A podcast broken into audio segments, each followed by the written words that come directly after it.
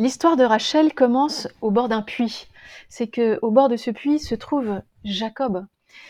Jacob, elle ne le sait pas encore, mais va devenir son futur mari. Rappelez-vous que Rachel, d'abord nous la trouvons au chapitre 29 de la Genèse.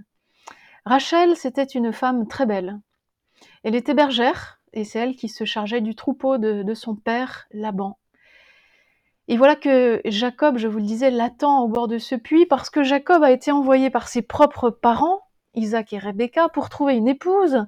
Et il l'envoie chercher cette épouse dans le clan, et donc dans la famille de Rebecca, sa mère, chez Laban, qui est donc le frère de Rebecca. Et donc Rachel est une des filles de Laban, et puisque c'est elle qui conduit le troupeau, qui s'en occupe, eh bien, euh, voilà qu'elle rencontre euh, Jacob qui est arrêté au bord de ce puits et qui demande à ceux qui se trouvaient là, justement, comment se rendre chez Laban. Et voilà qu'à ce moment-là, Rachel arrive. On nous dit que immédiatement euh, Jacob a été, a été troublé en voyant, la, en voyant Rachel. Il, on nous dit même que à l'instant même où il la rencontra, il, ouvrit euh, la pierre qui couvrait le, haut du puits pour que le troupeau de, Rachel puisse boire, et il lui donna un baiser, et il éclata en sanglots. Et il apprit à Rachel qu'il était le parent de son père et le fils de Rebecca, et elle courut en informer son père. Voilà. Et donc euh, là-dessus, euh, Laban court à sa rencontre, le prend dans ses bras, le couvre de baisers, le conduit dans sa maison et Jacob lui raconte toute son histoire. Et Laban euh, de répondre oui, tu es de mes os et de ma chair. Et Jacob demeura chez lui un mois entier. Mais voilà que notre Laban a deux filles, Rachel et Léa. Jacob, bien sûr, est amoureux de Rachel. Alors, pour pouvoir la prendre comme épouse, il passe un marché avec Laban s'engage à travailler pendant sept ans à son service afin de pouvoir épouser Rachel. C'est ce qui se passe. Sauf que la nuit de noces, vous vous souvenez, ou plutôt au petit matin de la nuit de noces, Jacob se rend compte que la femme qui était dans son lit n'était pas Rachel, mais bien Léa. Et oui, Laban l'avait trompée. Pourquoi l'avait-il trompé? Parce que Jacob travaillait si bien qu'il ne voulait pas qu'il reparte chez lui avec euh, son épouse au bout de sept ans. Donc euh, Laban, bien rusé, lui dit bah écoute, tu travailleras sept ans de plus, et puis je te donnerai ma deuxième fille, Rachel. Voilà. L'histoire un peu rocambolesque de, Jacob. Or, il se trouve que donc Jacob, maintenant qu'il a ses, deux épouses, il se trouve que Léa a des enfants, lui donne des enfants, et Rachel stérile. Et en fait, nous entrons là dans le, grand drame de la vie de, Rachel. Euh, voyez, Rachel, c'est vraiment euh, celle qui apparaît sous le signe de la stérilité. Tout comme Sarah, d'ailleurs, son ancêtre, hein. Rebecca, sa belle-mère, elle aussi, elles étaient marquées par ce saut dramatique d'une situation qui les rendait comparables, en fait, à un mort-vivant. Une femme stérile, c'est un mort-vivant, c'est comme un aveugle, en fait. Euh, c'est comme un lépreux à l'époque, c'est comme un pauvre. En fait, euh, pourquoi? Parce que dans la Bible, la vie n'a vraiment de sens qu'en référence à la promesse d'Abraham. La promesse de Dieu Abraham, en quoi consiste cette promesse? À ce que les fils d'Abraham deviennent un très grand peuple, une très grande nation, et, donc qu'il soit ouvert à l'infini des, générations. Et donc la stérilité, ça suppose la mort, la désolation, l'inaccomplissement des promesses de Dieu. Bref, une femme stérile, c'est la punition de Dieu euh, qui retombe sur, euh, sur le peuple. Euh, c'est vraiment, il n'y a pas de, il n'y a pas de, situation plus dramatique que celle de la femme stérile dans la Bible. Et, de fait, Rachel, qui, qui, voyait que sa sœur Léa donnait des fils, à, son mari Jacob, euh, jalouse de sa sœur, hein, euh, va un jour de, désespoir crier à Jacob euh, Fais-moi avoir des enfants ou je meurs. Le, drame, le drame va jusque-là. On est toujours, vous voyez, dans un mystère pris entre la vie et la mort. Entre la vie et la mort. Et puis Jacob qui lui répond Est-ce que je tiens la place de Dieu qui t'a refusé la maternité? Et oui, c'est que, dans la Bible, la maternité, la fécondité, le don de la vie, la transmission de la vie, c'est l'œuvre directe de Dieu. une manière de dire que l'origine de toute fécondité vient de Dieu. Voilà. C'est bien sûr pas un hasard que les matriarches, les mères du peuple d'Israël, celles qui ont fait naître ce peuple, celles qui ont donné un commencement à ce peuple, étaient stériles. Ça n'est pas un hasard. et, et, pourtant, elles ont permis de faire naître ce peuple, non malgré le fait d'être stériles, mais justement à cause de cela, parce qu'elles sont stériles.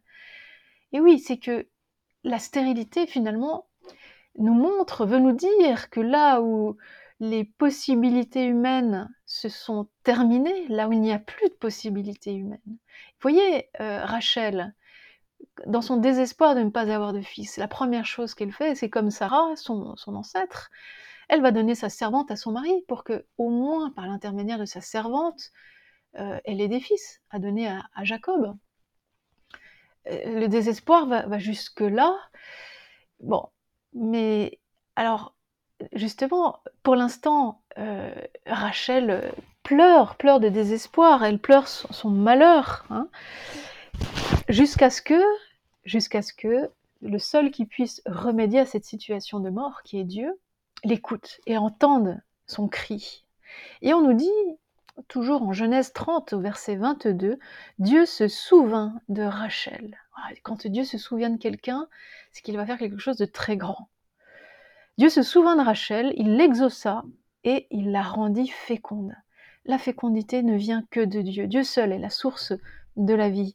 Alors elle conçut et elle enfanta un fils. Et elle dit, Dieu a enlevé ma honte. Voilà, Dieu a enlevé mon malheur. Dieu a enlevé mon humiliation. Et elle appela ce fils Joseph en disant, que le Seigneur m'ajoute un autre fils. Et oui, parce que Joseph, ça veut dire euh, plus un. Ça veut dire que Dieu en rajoute un de plus. Donc elle, reçoit ce premier fils et lui donne le nom euh, qui, signifie qu'elle en, demande un autre, hein, un deuxième, Joseph. Que le Seigneur m'ajoute un autre fils. C'est vraiment que, vous voyez, c'est l'action même de Dieu qui, peut commencer quand euh, du côté humain, il n'y a plus rien à faire.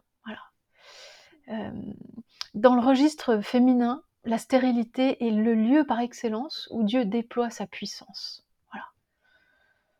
La vie est toujours un don de Dieu dans la Bible. Rappelez-vous Ève au chapitre 4 de la Genèse.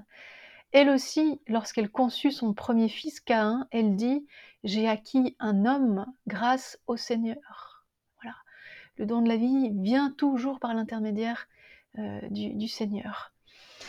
Mais ce n'est pas tout. Le mystère ou la vie de Rachel ne s'achève pas avec ce moment de bonheur, avec la naissance de Joseph.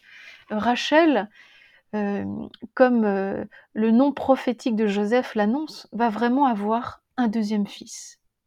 Et nous sommes maintenant au chapitre 35 de la Genèse. À partir du verset 16, on nous dit que Jacob et Rachel sont partis de Bethel ils étaient en route pour arriver à Ephrata et Rachel accoucha d'un deuxième enfant. Mais ses couches furent pénibles. Et comme elle accouchait difficilement, la sage-femme lui dit Rassure-toi, c'est encore un fils que tu as. Mais oui, parce que vous voyez, avoir une fille, c'était pas une consolation. Hein. Rassure-toi, si, tu, si, tout se passe mal dans les couches, au moins tu as un fils. Non? C'est encore un fils que tu as. Et au moment de rendre l'âme, car elle se mourait, elle le nomma Ben-Oni. Ben-Oni, ça veut dire fils de mon malheur, fils de ma disgrâce. Pourquoi? Parce qu'elle meurt en donnant la vie à ce fils. Mais, nous dit euh, la suite du texte, son père, donc Jacob, l'appela Ben Yamin, Benjamin. Hein. elle lui donnait le nom de Ben Oni, fils de mon malheur, et Jacob euh, immédiatement transforme le nom Ben Yamin, Benjamin, fils de la droite, fils de ma droite, fils de ma force. Hein. Euh, pour que le Ben Yoni ne soit pas un mauvais présage, hein, immédiatement il corrige, ce nom. Rachel mourut et elle fut enterrée sur le chemin d'Ephrata, c'est Bethléem. Aujourd'hui, si vous allez euh, vous emprunter la route qui conduit de Jérusalem à Bethléem, eh bien vous pouvez vous arrêter sur la tombe de Rachel qui se visite, effectivement. qui est un petit sanctuaire qui se visite encore de nos jours. Voilà. Alors, nous disions que la vie de, Rachel ne se termine pas sur cette, note de stérilité, de malheur, puisqu'elle a eu deux fils, Joseph et Benjamin, mais malheureusement, elle perd la vie en donnant la vie à son deuxième fils, Benjamin. Voilà. Et le prophète Jérémie, plus tard, bien plus tard, reprendra, euh, euh, cet épisode euh, lorsque le peuple d'Israël, donc ce peuple qui est né de Rachel, bah, Rachel qui est vraiment une mère du peuple, hein, le peuple d'Israël, quelques siècles plus tard, sera exilé, sera réduit à un tout petit reste, un tout petit rien, presque rien, presque le néant, destruction. Ses fils ne sont plus. Rachel ne veut pas être consolée, car ils ne sont plus. Voilà. C'est les pleurs et les lamentations de Rachel qui nous sont restés. Et rappelez-vous que même au début de l'évangile de Saint Matthieu, Matthieu lui aussi rappelle ce souvenir, ce souvenir de Rachel qui, en voulant donner la vie, en fait donne la mort. Hein. Euh, grand paradoxe. et, qui rappelle là encore euh, ce malheur du peuple au temps de l'exil, au VIe siècle avant Jésus-Christ, du peuple qui est déporté, exilé, qui, qui, est sur le point de, disparaître. Rachel, du coup, restera gravée dans les mémoires juives et chrétiennes, non seulement comme celle qui est passée de la stérilité à la fécondité, mais même elle restera gravée comme le souvenir de celle qui incarne la compassion, la compassion parce qu'elle euh, elle meurt en donnant la vie, elle souffre euh, en donnant la vie à l'autre. Mystère de compassion.